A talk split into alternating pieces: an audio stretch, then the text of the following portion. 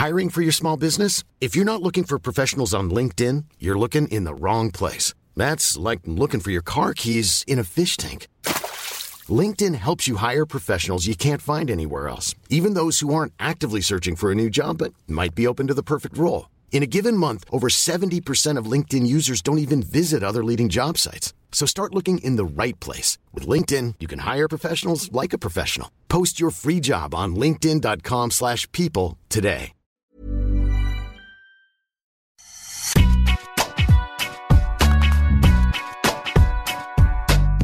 Bonjour à toutes et à tous, bienvenue dans Deep Impact, votre podcast tennis sur Eurosport. Je suis Sébastien Petit, journaliste de la rédaction, accompagné par notre consultant qui n'est pas habillé de noir aujourd'hui, Arnaud Di Pasquale.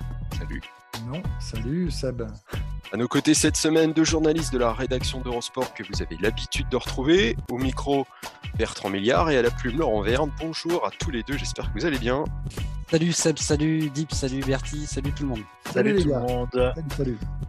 Une émission spéciale nous attend cette semaine, une émission autour de Roger Federer qui a décidé donc de prendre sa retraite pour de bon à l'issue de la Laver Cup à Londres le dimanche 25 septembre. On ne pouvait pas passer à côté de cet événement car oui, ce départ à la retraite est un événement à part entière tant le Suisse GOAT ou pas GOAT a marqué son époque et le sport dans sa globalité.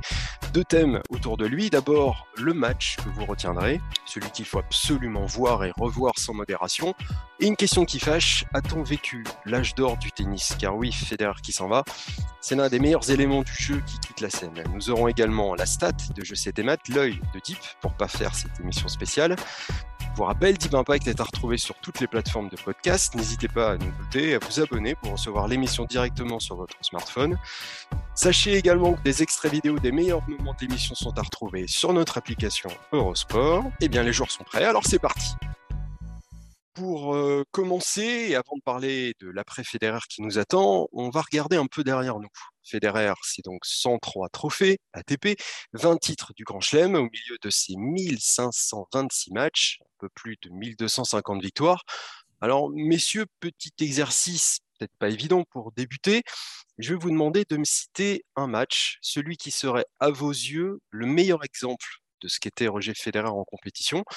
Alors l'intérêt, voilà, c'est de laisser le champ libre, hein, vous de me dire pourquoi ce match vous a plus marqué, le niveau de jeu, l'opposition, un fait, je ne sais pas. Alors Arnaud, lance-toi. Ah, moi, j'ai vraiment ce- cette, victoire à l'Open d'Australie en 2017 hein, sur, sur Nadal. C'est ce dernier set, en fait, qui me reste en tête plus que tout le reste. Et, quand je dis tout, bah, il y, a, beaucoup de choses, évidemment. Mais, euh, ce match-là, euh, je me rappelle très bien où j'étais, avec qui j'étais, euh, du déroulement, du dénouement. Et, euh, et j'imaginais pas une seconde soit capable de, de- trouver les ressources pour jouer à un niveau de jeu stratosphérique sur les cinq derniers jeux. C'est hallucinant. Enfin voilà, j'avais l'impression de voir un mec voler littéralement. Alors déjà que sur le terrain, il était plutôt aérien. Mais là, euh, il s'était complètement envolé pour, pour aligner cinq jeux de suite face à Nadal où tu t'attends pas du tout. Euh, tu t'attends pas du tout à, à ce que physiquement ce soit lui qui finalement gagne ce match contre Nadal. Euh, je crois qu'il revenait en plus, hein, me semble-t-il. à- Ouais. Oui, oui, six mois six mois. en plus à, à la compète. Donc, euh, ça, faisait, ça faisait beaucoup de choses. C'est-à-dire que tu t'attends pas du tout. Voilà, donc pour toutes ces raisons, il me semble que le contexte s'y prêtait, ne s'y prêtait pas du tout. Et justement, enfin, tu vas le voir remporter ça avec ce niveau de jeu. hein. je reviens sur le niveau de jeu. Je- alors, je- il a déjà fait plein de très très bons matchs, évidemment. Mais là, je sais pas.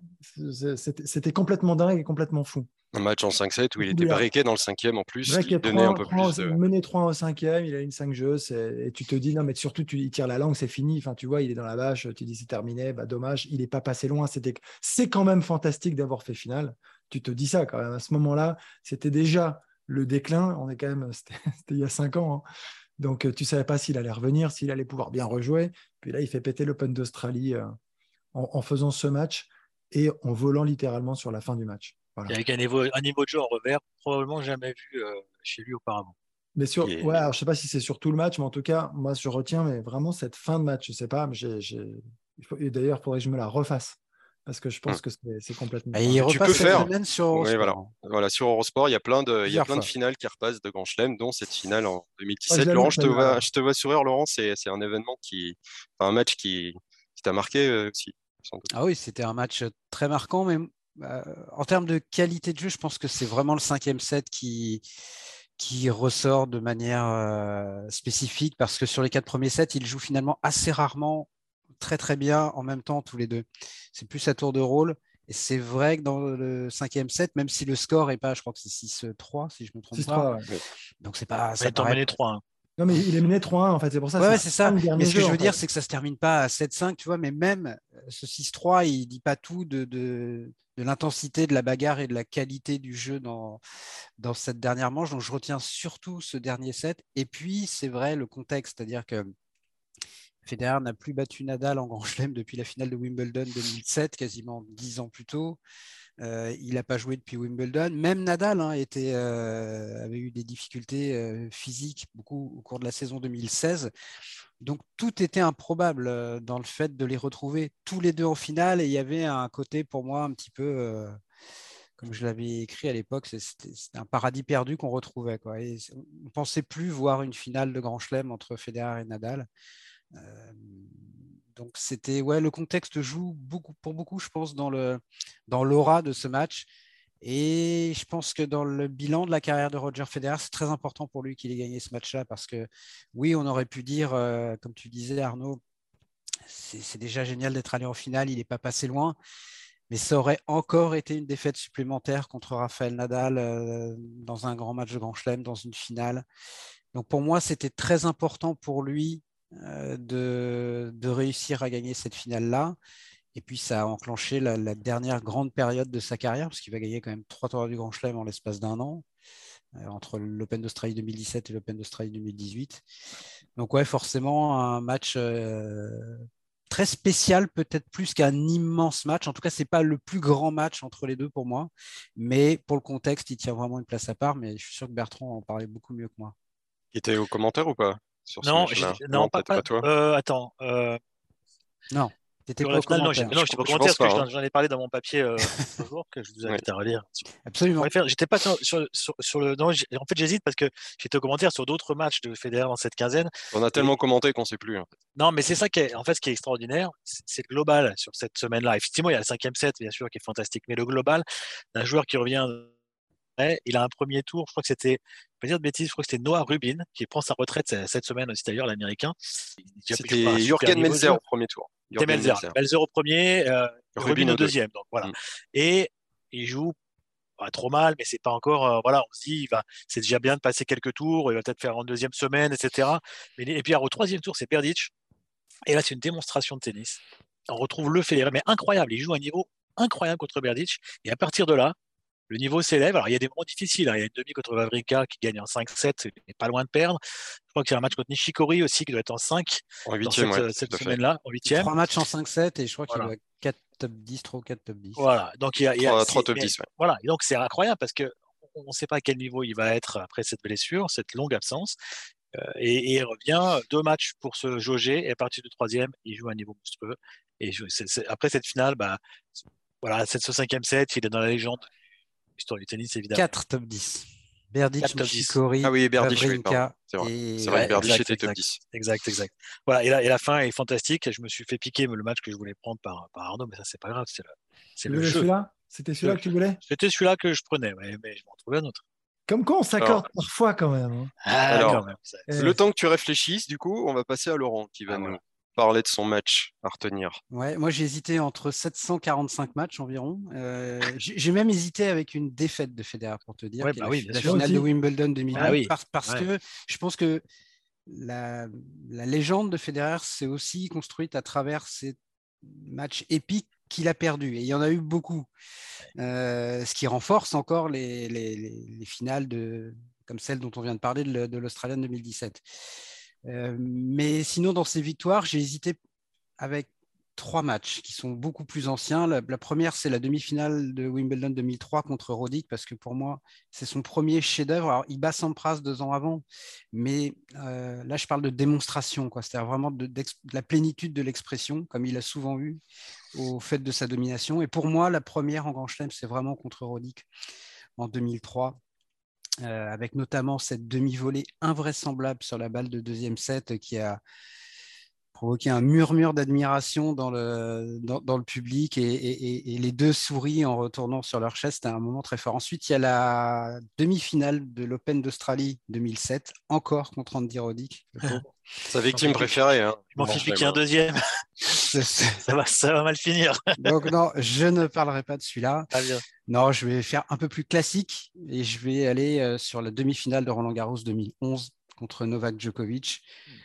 Euh, à, la à, la fois pour des questions de contexte et pour la qualité pure du jeu. Je, pour moi, Federer a peut-être jamais été autant Federer que ce jour-là dans, son expression. C'était vraiment euh, quelque chose de, grandiose. Et je pense que tous ceux qui, même s'ils même l'ont vu à la télé, mais ceux qui étaient dans le stade ce jour-là, ce qui était, ce qui était mon cas, euh, je pense qu'ils ont assisté, ils avaient conscience d'assister à quelque chose peut-être pas d'unique, mais en tout cas de très très particulier. C'est un match vraiment euh, extraordinaire et puis des deux côtés parce que euh, c'était le Novak Djokovic qui explosait, qui allait archi dominer cette saison, qui était invaincu, je crois, depuis 40 ou 41 matchs. 41 matchs, 41.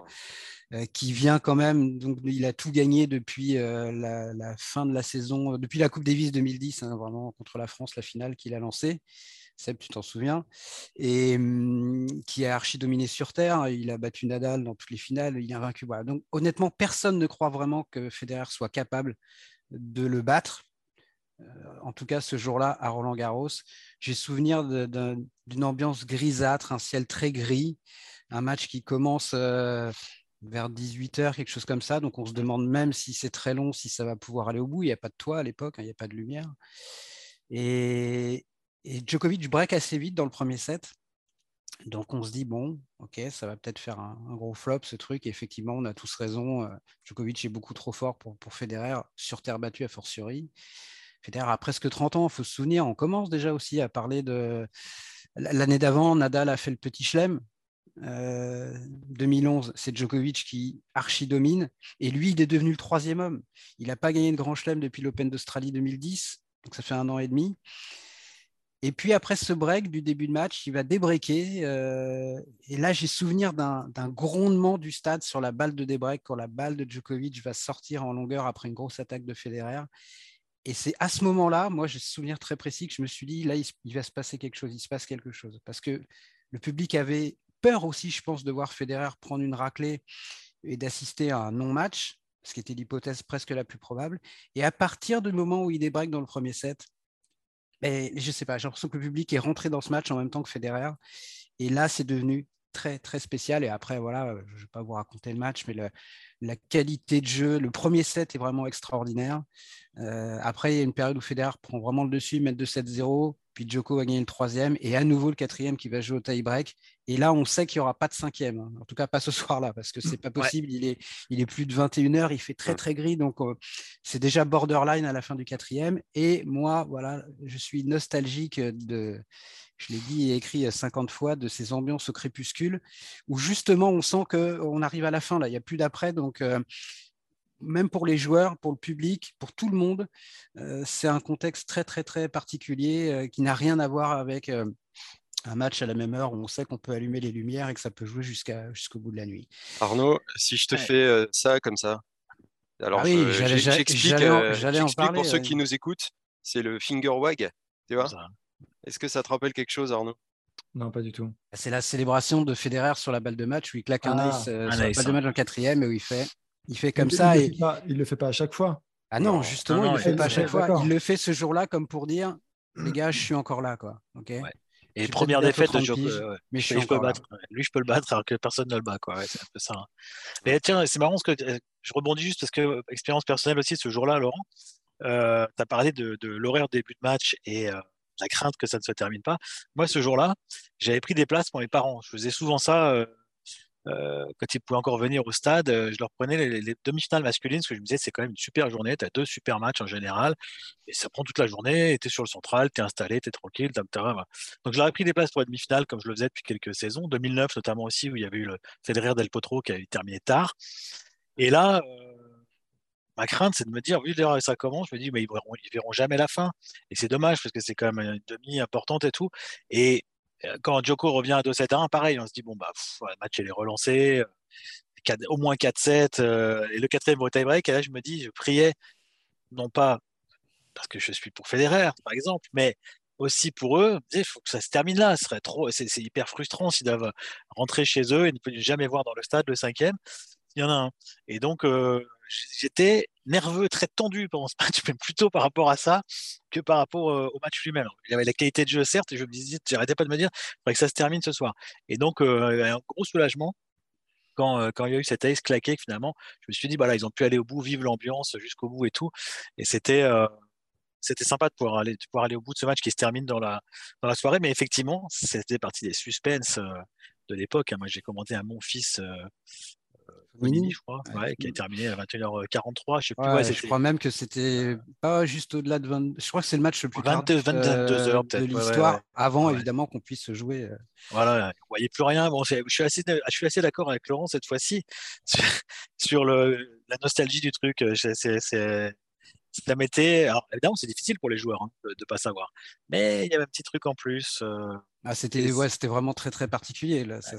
Mais après, pour le tournoi, évidemment que c'est très bien d'avoir ah, bah des et un toit. Mais cette atmosphère-là qui, euh, qui avait fini par ne plus appartenir qu'à Roland en plus, elle provoquait euh, quelque chose de, de très spécial qu'on ne vivra plus jamais. Et ça, c'est j'ai un regret par rapport à ça parce que j'ai beaucoup de grands souvenirs de matchs qui s'achèvent à la nuit tombante notamment sur le, sur le central. Il y avait eu des points, euh, des points fabuleux dans cette fameuse passe à sucre. À chaque fois qu'on parle de ce ah, match, il faut que je t'en parle. Ah, j'adore passe à sucre. Alors, expression à rendre à Henri Lecomte, quand même. Henri, bien sûr. Qui était notre consultant à l'époque, qui commentait ce match. Donc, c'est un, un passing longue ligne qui, qui, a fait ses preuves hein, déjà plusieurs fois. Tu te souviens de ce match, euh, Arnaud, 2011 un, petit, peu, ouais. Et il avait dit quoi? Il avait dit quoi, Henri? Une pince à sucre. Alors c'est un revers, un revers, longue ligne, un passing longue ligne qui se termine et qui euh, et, donc qui s'exclame en disant ah la pince à sucre. Voilà. Il l'a refait d'ailleurs contre Djokovic à, Melbourne. Euh, je crois que c'était la demi-finale 2018, 2000, ouais, peut-être 2018, je me souviens plus ou un match que Joko archi-domine et où Federer va quand même aller prendre le. Je crois qu'il lui met 6-1-6-2 dans les deux premiers. Et Federer va aller chercher le troisième. Et dans le quatrième, il y a un point comme ça où Joko est au filet. Et après un match, il remet, il y a une volée et il fait exactement le même revers long de ligne, qui a moins marqué parce que le match était. C'est 2009 ou 2019 plutôt, hein, Peut-être 2019, ouais. 18, il gagne. Hein, euh, Oui, pardon, tu as raison. Oui, bah 2019 ou 2020, ouais. En tout cas, on ne sait pas trop euh, pourquoi il dit ça, mais bon, peut-être pas par rapport ah ben, à la posture de Federer. On n'a pas toujours su pourquoi si un jour, euh, si un jour il veut nous donner sa, version des faits, on la pince à sucre, c'est Henri en plus. Il n'y a qu'Henri, même, même Roger. Ah bah ça, que lui pour sortir ce genre de. Non, mais c'est que lui pour la sortir sur le terrain aussi. Oui, bien sûr, bien sûr. Et, euh, et, donc Bertrand, pour, pour finir, le match que je voulais choisir, c'est le même que, celui d'Arnaud, donc on va, changer. Ah, je vais me permettre aussi d'en citer deux. Le premier, c'est celui que dont j'ai parlé pardon, dans, dans, mon papier que beaucoup d'entre n'ont pas lu. Donc c'est un match beaucoup plus ancien, très ancien. C'est le match de la mue, c'est le match où la chrysalide euh, se transforme en papillon. C'est-à-dire c'est une demi-finale, et c'est pas en Grand Chelem, c'est au tournoi de Bâle, donc à domicile en 2000. Euh, Federer contre Leighton Hewitt et euh, Federer jusque-là n'a pas encore gagné de titre et il est encore en train de se chercher. Il, vient d'avoir 19 ans. Euh, et il est entre deux, c'est-à-dire qu'il est, euh, est en train de se calmer sur le cours, il est en train de trouver une nouvelle attitude. Et moi, je le vois donc dans ce tournoi, je le croise un jour avec Peter, côté de Peter Lundgren, et je vois un gars très, euh, très déterminé, très, très concentré, très calme, qui avait un peu, un peu changé au niveau du look. Alors, il avait le, catogan là, mais il avait un peu changé, etc. Et puis, je me dis, tiens, c'est marrant, il a l'air d'avoir un petit peu changé. On va voir ce que ça va donner sur le cours. Et il enchaîne la victoire. Et en demi-finale, face à E8, on a un Federer qu'on n'a jamais vu. C'est-à-dire un Federer extrêmement calme, de A à Z, très concentré, qui ne râle pas quand il rate quelque chose. Pourtant, le match est serré, qui ne jette pas sa raquette, qui est, encore une fois, extrêmement posé. Le Federer qu'on va, qu'on va avoir ensuite pendant toute sa carrière, c'est celui-là. Et il finit par gagner ce match. Alors, Hewitt, à l'époque, il est 9e mondial. Euh, des jeunes aussi, hein, parce qu'ils sont de la même euh, génération. Il a un an de plus. Mais comme on sait qu'il a gagné son premier titre à 16 ans, il est quand même beaucoup plus aguerri, beaucoup plus d'expérience. C'est vraiment un, top joueur. Euh, et ce match, il va aller le gagner au tie-break du troisième, dans une ambiance de fou, bien sûr, à, Bâle, dans cette belle salle de la Sankt Jakobshalle. Et euh, c'est un match qui était de très haut niveau. vraiment de très haut niveau, avec un Hewitt qui ne lâchait rien, évidemment, comme à son habitude. Et on, aller chercher celui-là, tie-break du troisième, je me suis dit, là, il s'est passé quelque chose. Federer, c'est devenu euh, un autre joueur euh, à tous les niveaux, euh, physique, tennistique, mental. Il a franchi un cap. Alors, c'était une demi. Il a gagné donc cette demi au tie-break troisième. Derrière, il a perdu en, finale en 5-7 contre Thomas Enquist, qui était extrêmement expérimenté lui aussi. Mais en, en perdant 6-1 au cinquième, donc il s'était un peu écroulé physiquement au, cinquième. Mais tu te dis qu'il s'est passé, s'est passé vraiment quelque chose. Donc ça, c'est le, match des jeunes années qui je trouve euh, compte. Et puis le deuxième, c'est Laurent en a parlé, l'a évoqué, c'est la demi-finale 2007 à l'Open d'Australie contre Rodic. Euh, un petit souvenir personnel, en fait, c'est l'année où Hervé Dutu fait ses, adieux euh, aux commentaires, prendre sa retraite. Hervé était resté à Paris, il commentait à Paris avec Guy Forget, et nous, avec Fred Verdier, on était en Australie, on commentait euh, les matchs que eux ne commentaient pas. Donc, n'était pas beaucoup les nights et avec euh, tel ou tel consultant, parfois même ensemble. C'est assez, assez marrant. On a commenté la finale, euh, je crois, ensemble. Euh, non, pas commenté la finale, on a commenté les matchs ensemble. Et donc, on écoute, nous, on est dans la cabine, on regarde le match Federer-Rodic et on écoute Hervé Dutu. Et le début de match est assez équilibré. Jusqu'à 4-3 au premier. Mmh. Rodic joue bien, il sert très bien. il est dedans. Il faut savoir qu'il a pris déjà quelques tôles contre Federer. Il a déjà perdu pas mal, plusieurs finales de Wimbledon, etc. Et Hervé a cette phrase, changement de côté à 4-3 Rodic, qui dit écoutez, là, ce soir, euh, je le sens, Rodi, qui joue très très bien. Euh, je sens que c'est son soir, il va, là, ce soir, il va le faire. Il va le faire parce qu'il joue tellement bien. Derrière cette phrase, derrière cette phrase, c'est Hervé connaît le tennis quand même. Hein. Il va marquer deux jeux, très exactement, l'américain, puisqu'il prend 6-4, 6-0, 6-2. Derrière cette phrase, il a pris 11 jeux d'affilée, jusqu'à 6-4, 6-0, 2-0. Donc, effectivement, mais bien vu, c'est toujours facile à dire hein, quand on commente un match. Euh, Parce qu'effectivement, le, début de match ne, ne, ne présentait pas ça. Mais derrière, on va avoir un festival, mais un régal. Alors, pas pour Rodic, évidemment, hein, mais un régal de tennis. Il y a tout. Il s'est souvent régalé contre Rodic parce que c'est un jeu qui lui convenait. Mais là, il y a tout. Il, y il arrive à retourner extrêmement facilement. Derrière, bah, il lui fait tout, euh, comme il a souvent fait, euh, que ce soit les longues lignes, le revers, le slice, les services volés, etc. C'est un match euh, je vous conseille, hein, si vous pouvez le revoir, qui est, magnifique quand on aime le beau tennis. c'est à sens unique, mais ça reste quand même une démonstration. C'est ça aussi la force de Federer, c'est d'avoir su mmh. laisser dans la légende des matchs à sens unique, j'ai parlé de son match contre Suzuki en 2005, un deuxième tour, ça parle à personne, mais c'était un match fabuleux. C'était des, c'était des récitaux. C'est comme un, un, récital de piano solo, tu vois. C'est pas un concert avec tout l'orchestre. Alors après, le truc, c'est que face à Roddick aussi, il a été, euh, enfin, Roddick, il, s'est quand même pris des défaites hyper frustrantes. Ah et, c'était quand même le souffre-douleur de Federer en Grand Chelem. Et on se souvient. Il lui en veut pas parce qu'il l'aime bien. Il a, il non, bien sûr, mais après, moi, je me souviens aussi de la finale de Wimbledon 2009 où il perd quand même 16-14 au cinquième set. Cette défaite elle fait quand même hyper mal. Et, après, voilà. En dominant, en dominant ce jour-là, c'est ça le truc, c'est qu'en fait, c'est plutôt Roddick qui domine. Il ne perd pas une seule fois son service, sauf euh, la fois où il fallait pas, c'est-à-dire à la fin du match. Et sur cette demi de 2007, ce dont il faut se souvenir, c'est que euh, Roddick avait commencé à travailler avec Jimmy Connors quelques mois avant. Et après une période très très difficile, il commençait à remonter la pente. Et il avait fait finale à l'US. Il perd contre Federer en 4-7. Ensuite, il y a le match euh, au Masters où il se retrouve fin 2006 et où il me semble que Roddick a une balle de match.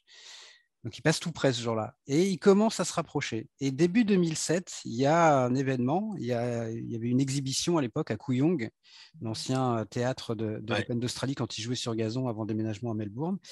Et cette exhibition, euh, Roddick la gagne contre Federer. Et ça, jouait très très sérieux. Alors ce n'était qu'une exhibition, donc pour Federer, c'était une piqûre de moustique cette défaite, mais pour Roddick, c'était un signe de plus pour lui qu'il se rapprochait. Et après, je ne sais pas si tu te souviens, Bertie, mais pendant cette quinzaine de l'Open d'Australie, Roddick joue le feu absolu. Il est vraiment à un niveau exceptionnel. Il, euh, je me souviens de son quart de finale, donc juste avant la nuit contre Federer, contre Mardi Fish, il lui met 2, 2 et 2, et je crois qu'il fait, je ne veux pas dire de bêtises, mais quelque chose comme 5 ou 6 fautes directes dans le match. Il fait un match, on parlait de récital, là c'était quasi la perfection. Et Federer, lui, il, faisait son tournoi tranquille. D'ailleurs, il bat un certain, un petit jeune qui s'appelle Novak Djokovic en huitième. Exact. Ensuite, il bat, je crois, Robredo en quart il gagne en 3-7 à chaque fois, mais c'était pas du super grand Federer. Et il y a une petite musique qui commençait à monter euh, en salle de presse, dans les commentaires, dans les articles, c'est que et si Roddick était le vrai favori de ce tournoi? Parce que lui jouait super bien, parce qu'il venait de battre Federer dans cette exhibition euh, une semaine avant l'Australian, parce qu'il était passé tout près. On sentait qu'il se rapprochait. Et cette musique-là, je m'en souviens très bien. Et Federer, il n'a rien dit. Il a, probablement entendu, à défaut d'écouter tout ça. Et puis, ça, a été pour moi, je pense aussi pour lui, une mise au point, cette demi-finale contre Roddick. C'est-à-dire, il, devait être titillé quand même, euh, Federer, parce qu'il entendait, alors qu'il était euh, au sommet de sa domination. Hein. L'année d'avant, il a gagné trois grands chelems. Nadal le domine à Roland, mais pas encore ailleurs. Donc il est quasiment seul au monde. Et d'entendre cette petite musique qui lui disait ah, et si Roddick, euh, qu'il battait quand même quasiment à chaque fois, était le favori de ce match et de ce tournoi? Et je pense que ça a été voilà la, réponse. Et puis il faut revoir le match et il faut aussi et peut-être même surtout revoir la conférence de presse cultissime d'Andy Roddick après euh, cette demi-finale où il est là, il fait vraiment un show extraordinaire. On lui demande euh, euh, comment il a vécu ce match et il dit euh, bah, c'était c'était horrible, pathétique. il enchaîne toute une série d'adjectifs puis il finit par mais à part ça c'était bien. Et quand on lui demande les, chances de, de Gonzalez en finale contre Federer, il répond juste slim, mince. C'est un choix absolu. les journalistes n'arrêtent pas de rigoler à chacune de ses réponses, à tel point qu'il y en a un, moment donné qui, lui dit ah, Vous êtes vraiment très bon. Et il dit Ouais, si, si euh, il y avait un classement mondial des confs de presse, euh, je serais numéro un. on, va finir, euh, on va finir avec ce, coup d'œil dans le rétro, avec l'œil de Deep.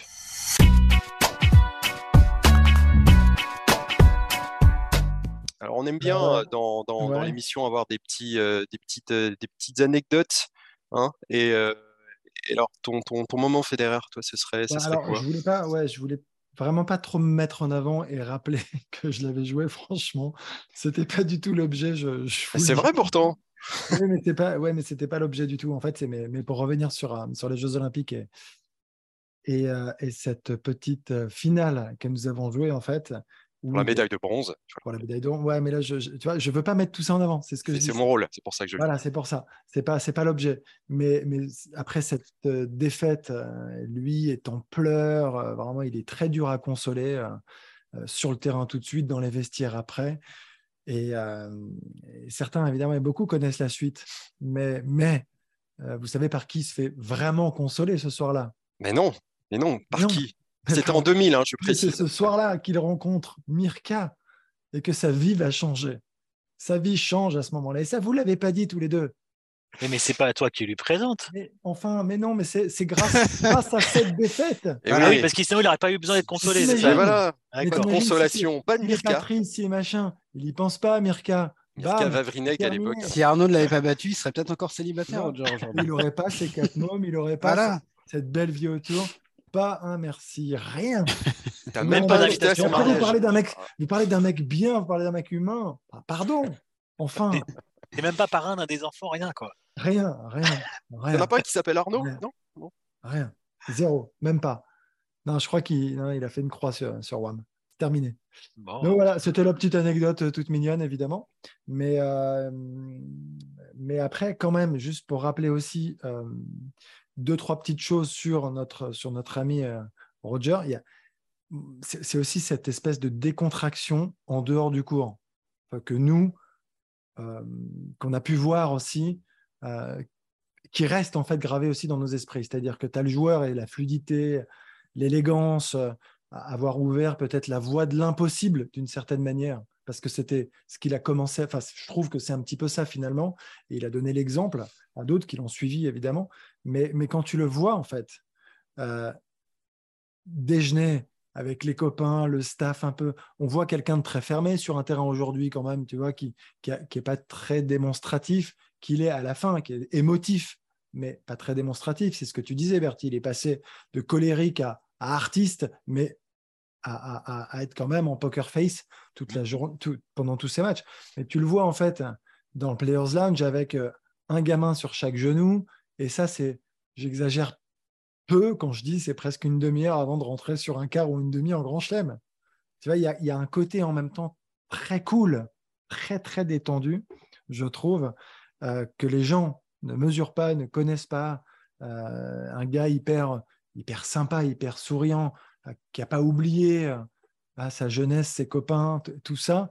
et, et, et c'est pas ce que l'on voit, j'imagine, quand on, quand on, quand on voit Federer aujourd'hui. Donc, il y, a tout cet aspect, je trouve, qui est quand même assez génial euh, d'un Federer qui est resté très gamin, très puéril parfois. Moi, je vois un côté un peu espiègle et, je le retrouve tout le temps. Tu vois, quand tu l'as connu jeune, moi, je le retrouve encore tout le temps aujourd'hui. C'est son expression, c'est marrant, il est très relax. pour, pour, euh, corroborer ça, euh, en 2019, je pense, ou 2020, je ne sais plus, une année où on arrive en Australie, on arrive premier soir, et notre chef qui est avec nous nous dit tiens, on va aller on va dîner chez Nobu, resto japonais ce soir. Donc on y va, donc on est, bah, on est 5-6. Moi j'arrive un peu en retard avec Scud, co-escudé. On arrive tous les deux, on rentre dans le resto et là, direct, il y a, a Roger Federer et, qui dîne avec Séverin Lutti. Et comme Scud le connaît bien, bah, on a un droit à un bonjour, il se parle un petit peu, donc très sympa et tout. Et à la fin du repas, Federer se lève, il vient à notre table, passe dans notre table et il dit bonne, fin de soirée, tout le monde, machin, etc. Bon, ça paraît comme ça très simple, mais il y a. Je pensais qu'il allait dire tournée générale. il y a un nombre de joueurs français euh, qu'on peut voir dans des restos euh, beaucoup moins connus, avec un palmarès beaucoup moins long, qui vont éviter, qui vont euh, pas dire bonjour, pas dire au revoir, etc., etc. On a connu quand même beaucoup, beaucoup, beaucoup. Et là, le gars qui, a tout gagné, qui en est à 20 grands chelems, qui arrive et qui te fait très simplement aller soirée, machin et tout. Et le lendemain, ou le surlendemain, je sais pas, Scud me dit Tiens, j'ai croisé Roger euh, au stade, là, dans les couloirs. Et il me dit Il a commencé à me parler de souvenirs, de souvenirs de rencontres, de leur jeunesse, etc. Et ils se sont assis, c'est assis. Il après l'entraînement, quoi, il s'est assis dans les coursives du, stade avec Scud pour. Euh, pour taper comme ça le pour parler euh, de, du passé, des, souvenirs, des vieux, des vieux souvenirs, etc. etc. Et comme un vieux copain et comme s'il n'y avait pas de tournoi non plus, ou c'était en tout cas pas comme un, joueur de ce calibre-là. Donc que ça vient, effectivement, ces deux anecdotes viennent euh, euh, corroborer ce que tu dis, Arnaud, euh, effectivement, par rapport à la coolitude un petit peu du, personnage. Je me permets d'en rajouter une toute petite très vite, qui n'est pas de moi, mais de Marc Rosset, que j'ai eu au téléphone après l'annonce de la retraite de Federer. Et c'était à Roland Garros une année. Euh, Federer était déjà numéro un mondial et il croise dans les allées un gars qu'il n'a pas vu depuis des années et des années et qui était un junior en même temps que lui. Et euh, il s'arrête, il parle avec lui, il lui demande euh, ce qu'il devient, etc. Et il lui dit Tu te souviens de notre match Alors, je ne sais pas dans quel tournoi junior, mais c'était peut-être 7, 8, 9 ans après. Federer était numéro un mondial. Il s'est arrêté pour, regarder à ce gars qui, pour parler à ce gars-là qui hallucinait complètement, qui pensait que Federer ne l'aurait même pas retenu, reconnu, et qui lui parle en plus d'un match qu'ils ont joué. Bah, ça aussi, je pense que c'est Federer. Et il a une mémoire absolument hallucinante. Je me souviens quand euh, il avait gagné son millième match sur le circuit. Euh, en conf de presse, il lui a été demandé euh, Vous vous souvenez de quelques-uns, peut-être par exemple le 500e et tout Et il avait dit Je me souviens quasiment de tous mes matchs. Alors, pas tout, pas tout le scénario à chaque fois, mais il a une mémoire euh, de, de, ce qu'il a fait qui est absolument euh, dingue. Le premier, c'est une défaite contre Lucas Arnold. Il se, souvient, il se souvient sans doute du match qu'il a disputé aussi face à Arnaud à l'Open d'Australie. Non? Ouais. T'en souviens, toi, ou pas? Ouais, ouais, je me rappelle bien. Premier tour, c'était 4-7 non, mais je me rappelle qu'il avait joué, euh, et on il nous avait enchaîné en fait, c'est pour ça, et ça je m'en rappelais. Ah oui, Franchement, je m'en rappelais. Je l'ai tweeté, là, tu as, dit au premier tour, Scud au deuxième et Arnaud Clément. Et Arnaud, et Arnaud Clément au troisième. Il a battu Arnaud, qui a battu, Arnaud Clément qui a battu deux fois Federer euh, en Australie dans ses jeunes années. Mais alors, juste un truc, pas vite, pas, pas, pas, pas très vite, hein. mais tu vois, on a parlé Parce que là, le temps tourne. Oui, je sais, mais on a parlé des victoires. Et, et toi, euh, Laurent, parlait, on ne va pas s'arrêter sur une défaite. Mais il y a quand même trois matchs qui changent. Ah non, non. non. je cite juste les matchs. Il y a trois matchs qui, qui, qui, qui, euh, qui, qui changent la carrière de Federer totalement. C'est les trois matchs où il y a la balle de match contre Djokovic. Ah oui, finale US Open 2010. Ça fera l'objet d'un papier. Euh, et finale 2019. Vendredi, c'est ça C'est le travail que vous voulez mener Tu veux, tu veux pas parler de la finale contre Del Potro à l'US aussi oh Non, arrête, on va pas. je crois qu'il nous reste 4 minutes pour Allez, faire. On, a pas rien comme on va passer à la suite. Développer.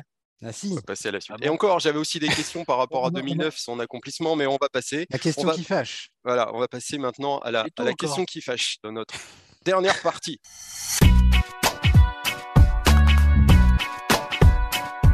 Donc passons à présent à l'après Federer. À lire beaucoup de personnes, il y a des fans de tennis, mais pas que, le départ du Suisse annonce une période de vache maigre du tennis. Une page dorée qui se referme et qui n'annonce pas de période aussi, euh, éclatante, on va dire, pour le tennis mondial. Alors pourquoi? Bah, Parce que Federer est celui qui a inspiré énormément de personnes, mais aussi qui a permis de faire éclore d'autres monstres à sa mesure. Je parlais Nadal et Djokovic, bien sûr. Et sans lui, eh ben, il n'y aurait peut-être pas eu de rivalité aussi hors norme que celle que nous avons vécue. D'où cette question qui fâche. Alors nous, je vais commencer par toi. Est-on en train d'assister à la fin de l'âge doré du tennis? Non, non, je je crois pas du tout. Je ne sais pas ce qu'en pensent euh, Bertrand et Laurent, mais je crois pas du tout. Je crois qu'on s'est dit ça à chaque fois. je crois que de toute façon, il y a toujours un rebond. Et il y a toujours, là, on va, on va, on va, se faire 15 ans d'Alcaraz qui va nous régaler. Euh, il y en a qui vont aussi élever leur niveau de jeu. Alors, euh, Federer arrête, c'est quelque chose que l'on ne veut pas voir, évidemment. Quand, moi, je me rappelle quand Agassi a arrêté, ça m'avait fait vraiment quelque chose de très fort aussi. Tu vois, quand tu as des figures comme ça, emblématiques, qui arrêtent, forcément, tu te poses un peu la question de te dire, mais quelle sera la suite? Mais la suite, elle ira bien. Aujourd'hui, évidemment que les, joueurs contribuent au succès euh, d'une discipline, euh, des grands chelems et tout ça, mais je pense que le sport est beaucoup plus fort malgré tout qu'un joueur. Voilà, je, le pense sincèrement au fond. Et, euh, ce sport aujourd'hui, avec quelques jeunes qui arrivent, quand on voit un Alcaraz Sinner, on va en avoir des rivalités qui vont se former.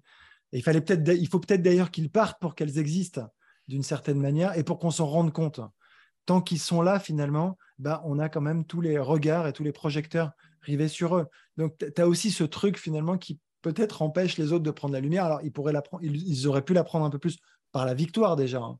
mais ils n'ont pas été plus forts. Et il a fallu euh, voilà, que, que cela se, retire. Je parle d'ailleurs au pluriel, alors qu'il en reste quand même encore deux, mais, mais, mais la passation, elle est en train d'avoir lieu quand même. Et on l'attend depuis de nombreuses années. Mais je, je, suis, je suis convaincu là, quand je vois euh, ce qui se profile, qu'on va quand même se régaler.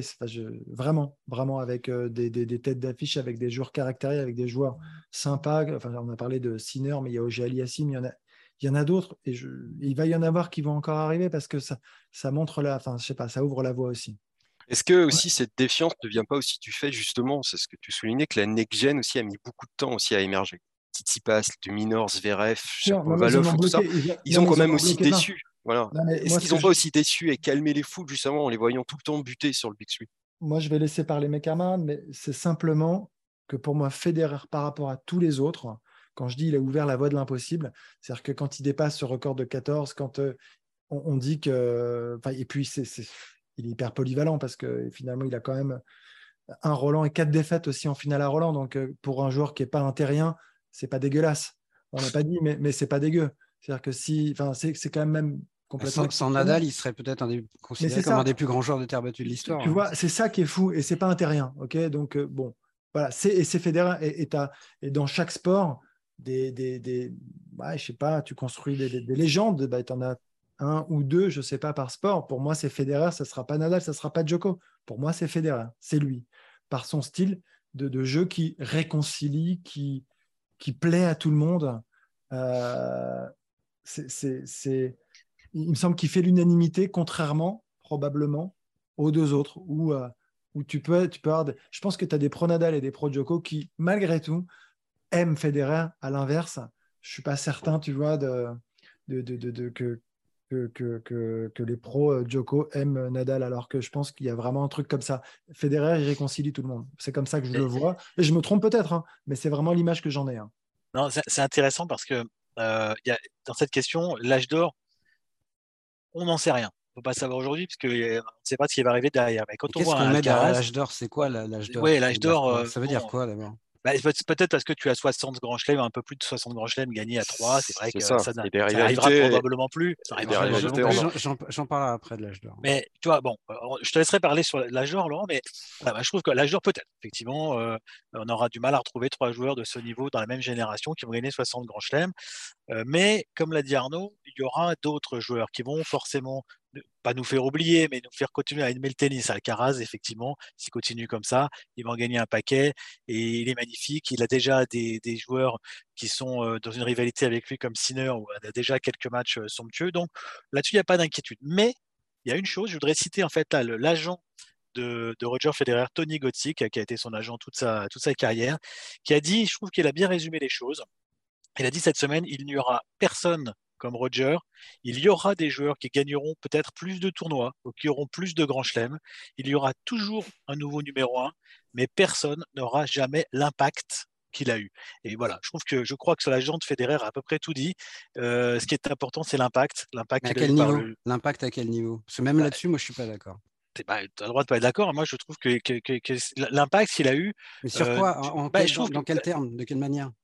Parce que il y a le, comme l'a dit Arnaud, le côté à la fois euh, euh, tennistique, fluide, c'est-à-dire que personne n'a jamais gagné aussi facilement. On a l'impression qu'il ne, ne, travaillait pas, alors que c'est complètement faux. Donc il y a l'aspect esthétique de la chose avec le palmarès et l'impact. Attends, quand tu vois qu'il joue une exhibe, je ne sais plus dans quel pays c'était d'Amérique du Sud, devant 80 000 personnes, je crois, personne n'attirera ça. Ni Nadal, ni Djokovic n'attireront autant de monde dans un stade que lui pour une exhibition contre Zverev, je crois. Il va, il va te remplir des stades n'importe où. C'est ça avoir un impact. L'impact, c'est être, être une méga star mondiale et pouvoir remplir des stades sur son nom uniquement parce qu'il a ce, tennis-là, pas, parce qu'il a euh, gagné 20, euh, que l'autre a gagné 22, mais parce que c'est Federer, qu'il a ce jeu, qu'il a cette marque, qu'il a, qu'il a, qu'il a, laissé, qu'il a laissé son empreinte euh, totale sur le tennis. Et je crois effectivement que c'est peut-être le plus grand des trois. C'est pas le plus grand palmarès, c'est peut-être le plus grand des trois. Et je suis d'accord avec aussi. Oui, d'accord, c'est un autre débat. Ça. En quoi tu n'es pas d'accord avec, avec Bertrand D'abord, parce que je pense pas du tout qu'on ait vécu l'âge d'or du tennis depuis 20 ans. Euh, c'est une période exceptionnelle parce qu'on a eu trois champions qui ont porté tous les records à des niveaux euh, qui étaient inimaginables au début du 21e siècle. Donc là-dessus, oui. Mais tout dépend ce qu'on met derrière l'âge d'or. Le paradoxe, c'est le tennis, le tennis, globalement, va moins bien aujourd'hui euh, qu'il y a 20 ans avant l'arrivée de Federer, Nadal et Djokovic. C'est ça le paradoxe quand même. Globalement, les audiences télé sont en baisse dans l'immense majorité des pays. Euh, on nous parle beaucoup du vieillissement euh, de l'âge moyen du spectateur et du téléspectateur en tennis. C'est un sport qui a du mal à se renouveler par rapport à d'autres disciplines. Et puis, euh, bah, c'est un sport qui cherche. Il y a moins de licenciés, dans les, en tout cas dans les grands pays historiques. Et donc, pour moi, c'est difficile de parler d'âge d'or après le passage de cette génération, alors que ce sport ne va pas mieux. Et pour moi, après, je suis évidemment d'accord sur l'impact de Federer sur ce qu'il provoque. effectivement, c'est quand il fait sa tournée où il a ex Zverev d'ailleurs en Amérique du Sud, ça a quelque chose de dingue. Et il a probablement permis au tennis d'explorer des, des, pays, des contrées où c'était un peu moins, euh, il y a moins d'enthousiasme pour ce sport. Mais globalement, le tennis ne va pas mieux qu'avant l'arrivée de Roger Federer et du Big Free. Et dans les années 70, il y a un joueur qui est arrivé et qui, pour moi, a eu un impact supérieur dans l'histoire de son sport à Roger Federer, c'est Björn Borg. C'est lui, pour moi, qui a fait du sport, du tennis, un sport planétaire, avec vraiment des gens qui se sont mis à suivre ce sport pour Borg. Et on ne s'en souvient pas aujourd'hui, mais quand il arrive à Wimbledon, qu'il a 18 ans, Borg, il y a des émeutes c'est Elvis Presley, c'est les Beatles. Il a euh, des, dizaines de jeunes filles qui, euh, le suivent, qui, lui sautent dessus, au point que l'année suivante, il faudra que le ministère de l'Éducation nationale fasse des courriers à toutes les écoles de Londres et du Grand Londres pour demander aux jeunes filles de rester calmes euh, à Wimbledon si elles y vont. Enfin, je ne sais pas si on se rend compte de ce que c'était Borg. Et je pense que quand Borg a arrêté, c'était aussi considéré comme une catastrophe parce que le tennis perdait sa superstar planétaire. Moi, l'âge d'or, je pense qu'il y en a eu beaucoup dans l'histoire du tennis. Euh, les Australiens, euh, dans, les années 50, 60, toute la période qui va du début des années, du milieu des années 75 avec l'arrivée de Borg, suivi par McEnroe, par Connors, par Lendl, par la suite des, héritiers suédois de Borg. Il y avait une, une, foule de stars, de personnages charismatiques. Alors, il n'y avait pas des trois joueurs qui trustaient 20 grands chelems ils étaient plutôt 7-8 à en gagner 11 pour Borg, ou 7, 8 ou 6 au moins pour Edberg et Becker. Mais cette période-là est aussi un âge d'or, donc euh, et le tennis se portait beaucoup mieux. Et comme Mats Wilander me l'avait dit quand j'avais fait le grand récit sur Gerulaitis, il m'avait dit on ne se rend pas compte que les mecs à l'époque, début des années 80, fin 70, début 80, étaient des bien plus grandes stars. Les rockstars en fait étaient des rockstars. Et pourquoi et Je parle notamment des États-Unis. C'est quoi le tennis aujourd'hui aux États-Unis? Il y a quand même un vrai problème. Alors, Federer est un peu épargné par ça, parce qu'il est Federer. Mais aujourd'hui, le tennis aux États-Unis, c'est des chaînes câblées, c'est Tennis Channel, c'est ESPN. Et c'est comme ça dans quasiment tous les pays du monde. On est bien placé, nous, pour le savoir.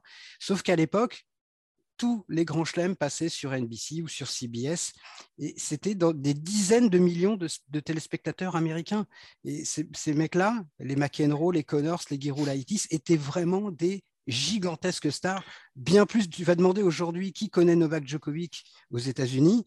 Euh, je peux te dire que le, ratio il va être faible par rapport aux gens qui connaissaient un Giroulaitis, un Connors ou un McEnroe il y a 40 ans. Une petite question pour Arnaud. C'était qui ta, ta rockstar à l'époque? Lequel t'a donné vraiment envie de jouer au tennis si tu en avais une? Rockstar Non, moi, c'est pas, c'est pas la rockstar, c'est Stéphane Edberg, tu vois. Donc, euh, Quand même.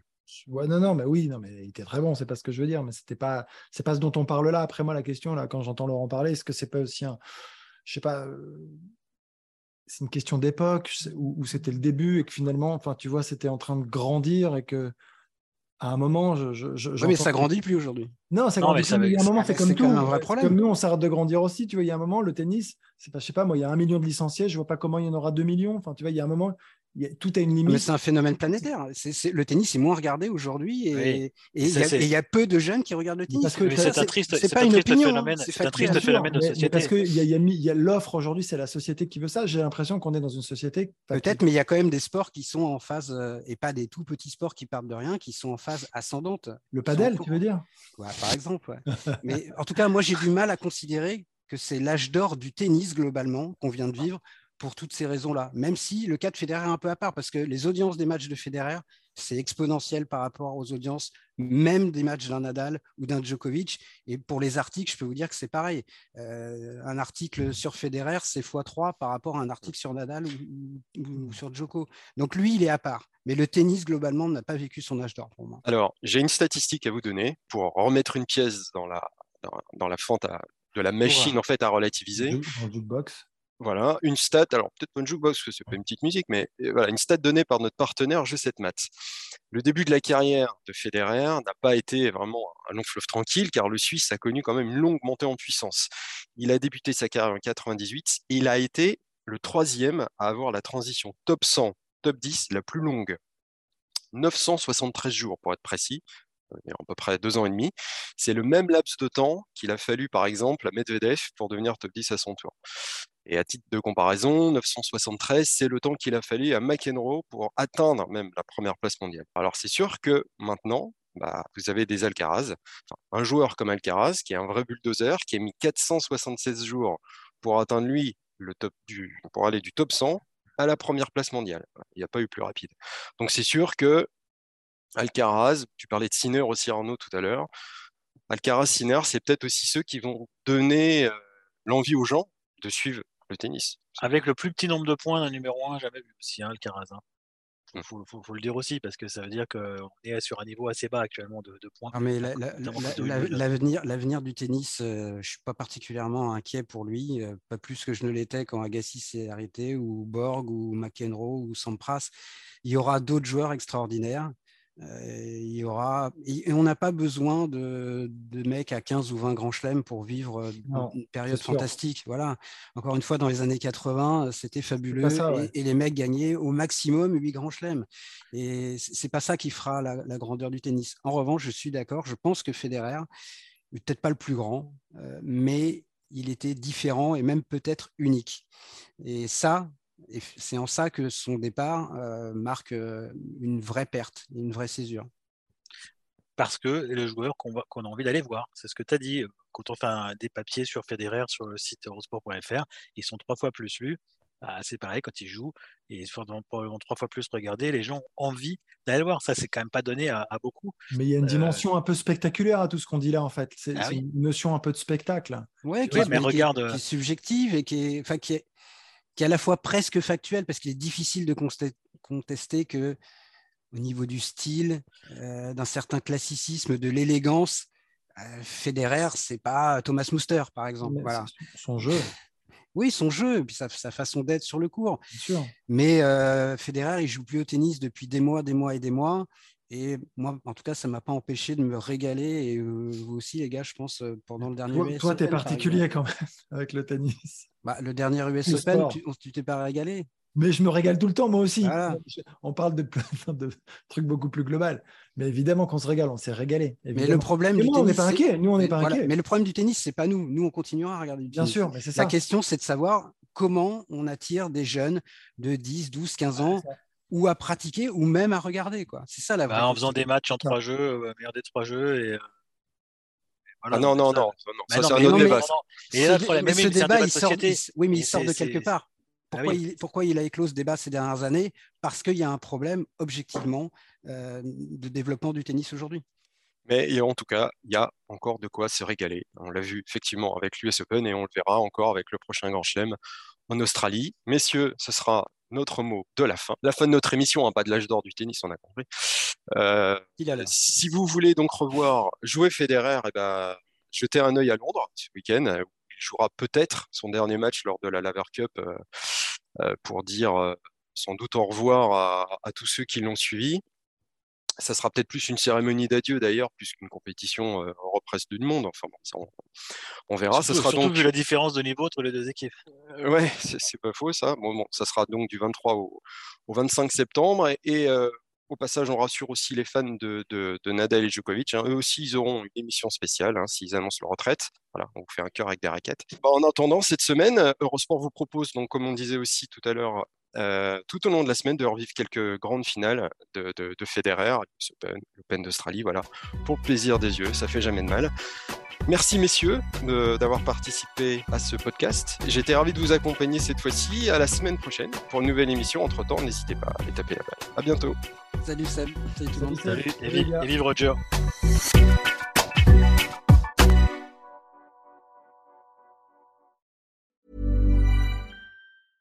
Hey, it's Paige DeSorbo from Giggly Squad. High quality fashion without the price tag. Say hello to Quince. I'm snagging high-end essentials like cozy cashmere sweaters, sleek leather jackets, fine jewelry, and so much more. With Quince being 50 to 80% less than similar brands. And they partner with factories that prioritize safe, ethical, and responsible manufacturing. I love that. Luxury quality within reach. Go to quince.com slash style to get free shipping and 365 day returns on your next order. Quince.com slash style.